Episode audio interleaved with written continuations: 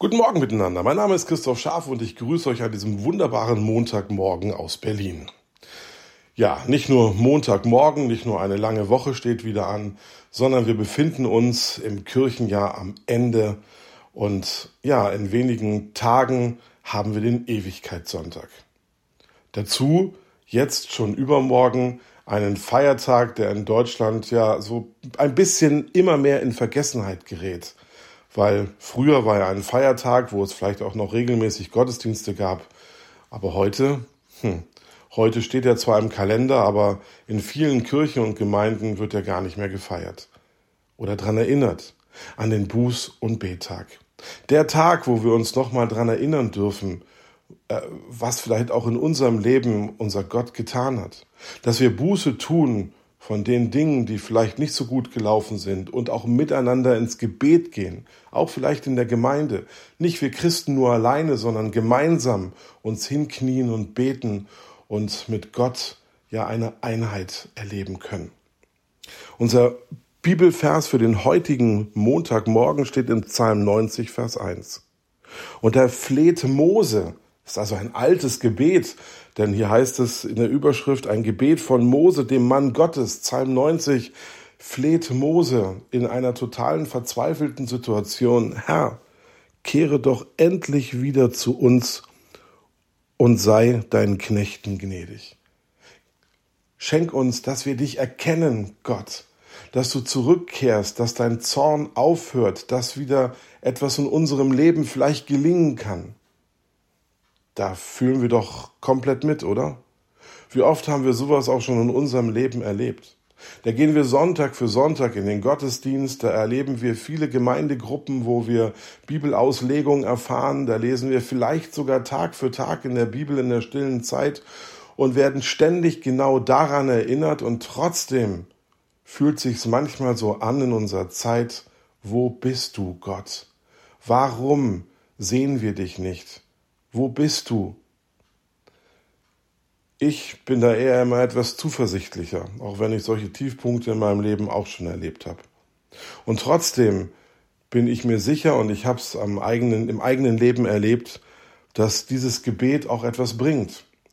Wenn wir Gott anflehen und ihn bitten, komm, zeig dich, zeig, dass du immer noch mehr Macht und Kraft hast als der Satan, der Teufel und all die, die mit dir nichts zu tun haben wollen, die hier Irrlehre verbreiten wollen und etwas durcheinander bringen wollen. Der Durcheinanderbringer, der Diabolos, der ist da und er möchte unser Leben ja tatsächlich nicht ans Ziel bringen oder andersrum an sein Ziel bringen. Jesus sagt, ich bin bei euch alle Tage bis an der Weltende. Ich habe das immer wieder auch in meinen letzten Andachten diesen Vers zitiert. Und wir können Mose gut verstehen. Herr, kehre doch endlich wieder zu uns und sei deinem Knechten gnädig. Der Psalm 90 beginnt aber ganz anders. Da heißt es, Herr, sei, seit Generation bist du unser Schutz. Mose weiß das.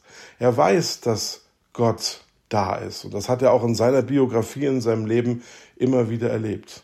Er, der gar nicht den Auftrag Gottes erst annehmen wollte, das Volk Israel zu befreien und dann vieles erleben musste, wie das Volk in der Wüstenwanderung immer wieder genau hier an verzweifelte Punkte gekommen ist und gefragt hat äh, oder gesagt hat, wären wir doch bloß in Ägypten geblieben. Was hatte hier ein Mose für eine Leitungsaufgabe? Wir können Mose also verstehen, was er hier gebetet hat. Und interessant ist, dass wir genau einen Vers vor unserem Bibelvers für heute einen ganz anderen bekannten Vers haben. Da heißt es nämlich, lehre uns, unsere Zeit zu nutzen, damit wir weise werden. Und da geht es, bei Luther heißt es, dass wir klug werden, weil wir eben wissen, dass wir sterben müssen. Ein Bibelvers, der wunderbar auch zu dem Ewigkeitssonntag passt. Also, Lasst uns heute ganz mutig und fröhlich in diese neue Woche starten. Sie wird lang, sie wird aufregend und wir wissen heute noch nicht, wie sie enden wird. Aber wir wissen, Jesus geht mit, Gott geht mit, der Heilige Geist geht mit. Und Gott ist gnädig seinen Knechten gegenüber. Er ist mir gnädig gewesen, er ist euch gnädig gewesen, uns allen immer wieder neu.